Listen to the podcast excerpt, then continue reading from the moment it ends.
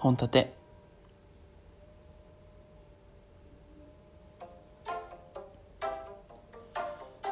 どうも。去年の自分に今年は最高の年になるよって言えなかったです。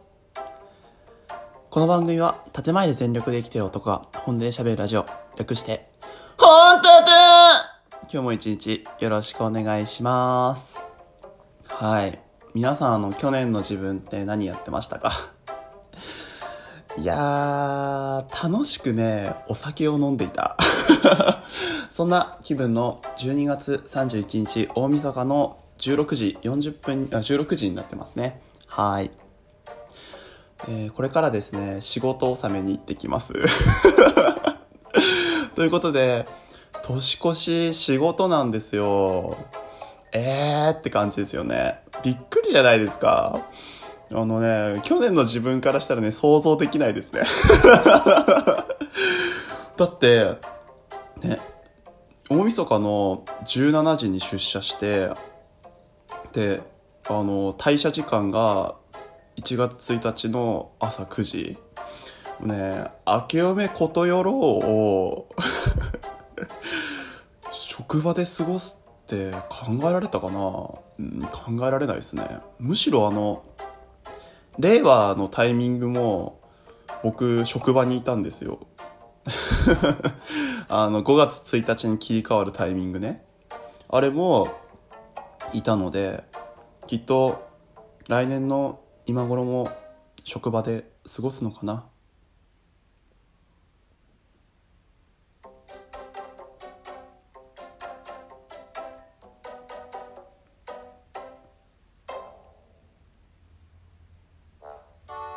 はい。ということで、去年の自分に言いたい、言いたいことっていうか、あの、なんだろうな。今年、厄年だったんですよ。あの、男性のね、翻訳は24歳の年ですから。はい。今年厄年ででして。で、厄年になったタイミングで、あの、僕の休みが消え去ったんですよねって思うとやっぱ厄年ってあるのかなって。俺厄年ちゃんと厄払いしてきたんですよ。5000円分ぐらい。5000円分の役は払ったんですけど多分5000円分じゃ払いきれなかった役がどんどん飛んできたんでしょうね。まずあのもう年越しのタイミングで彼女がいたんですけどその彼女からはあの まあふ振られましたよね。振られました。はい。あ僕ね、結構本気だったんですけどね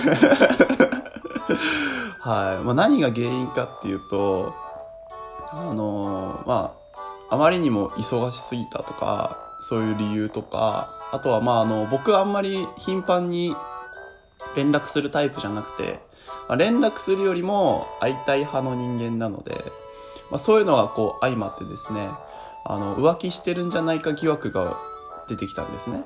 でも俺全然浮気してないよ、みたいな。え、でもこの前飲みに行ったでしょ？って。うん。女の子いた？うん。ちゃんと帰ってきたよとかみたいな、そんな感じの、なんかね、こう、取り調べを受けて 結果、えー、っと、冤罪をかけられまして ギルティーということでね、あの、別れ振られてしまいましたけどもね。はい。でも、あの時はね、もうね、もう恋なんかし、なんてしないなんて言わないよ絶対って感じでしたね。いや、言ったわ。言ったわ。もう恋なんてしないってめっちゃ言ってたわ。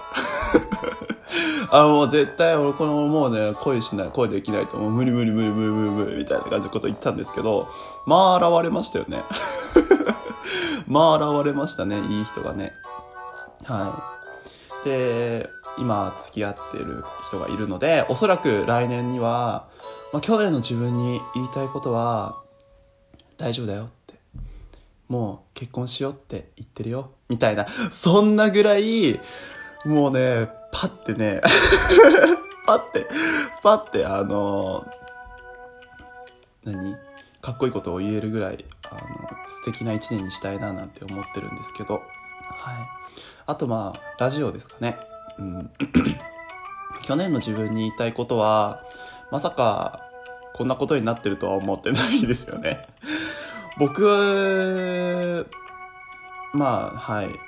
この頃言ってますけど、前の番組をやっていたって話をしたんですけど、前の番組ではですね、まあまあおすすめとかに入ることはなかったんですけど、この頃おすすめに入れていただく回数が増えて、あの、いろんな方に聞いていただいていて、本当にありがたく思います。あの、本立てが生まれる瞬間の話をちょっとしますね。言いたいことなんですけど。あの、僕、皆さんもラジオトークをやっていて思う瞬間があると思うんですけど、それは、あのラジオで撮っている自分ってもしかしたら作った自分なんじゃないかなみたいな瞬間ありませんか？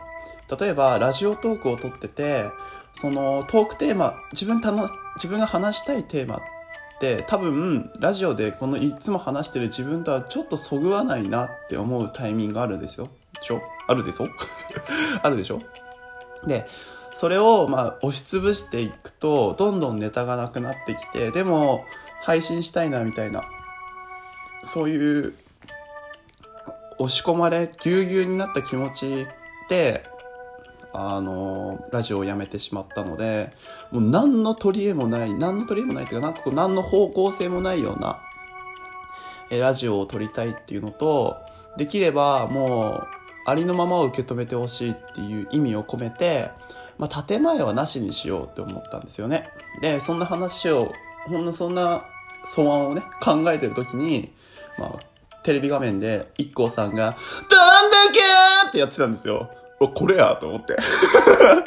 これで、え待って待って待って。どんだけ、どんだけ、どんだけ、ほんとてーってやったら 生まれました。生まれました。本当に。はい。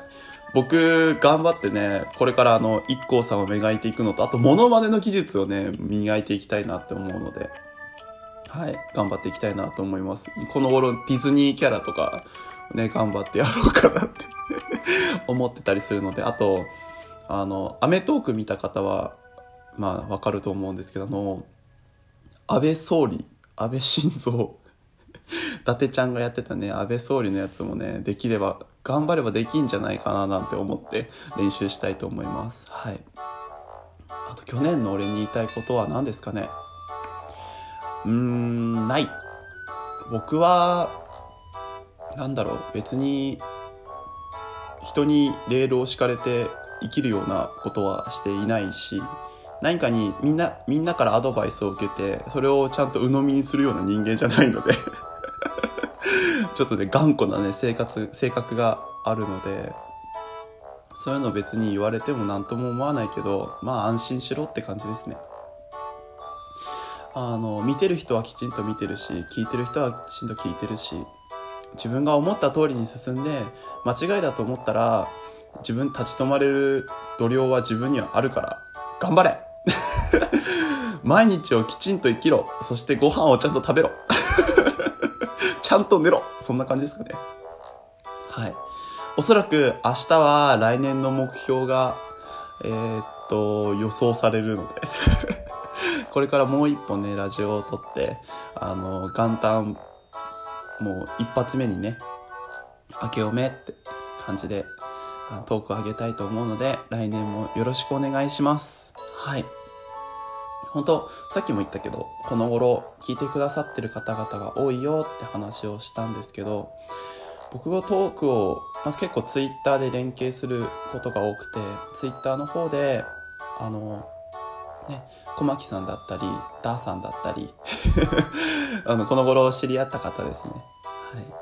はい。あの、聞いてくださってて、すごい嬉しいなぁなんて思ったり、あとは僕が知らないところで僕のラジオをこうツイッター連携してくれたり、いいねをたくさん押してくれたりしたかしてくださってる方々も本当にあのありがたく思います。ちょっと自分、あの、内気な性格なので、ツイッターとか自分からフォローする機会は本当に少ないので、フォローしていただければ全然絡みます。あと、リプライ飛ばしてくれたら全然絡みますので、どうぞ、来年もよろしくお願いします。来年一発目、絶対に言うから。明けおめ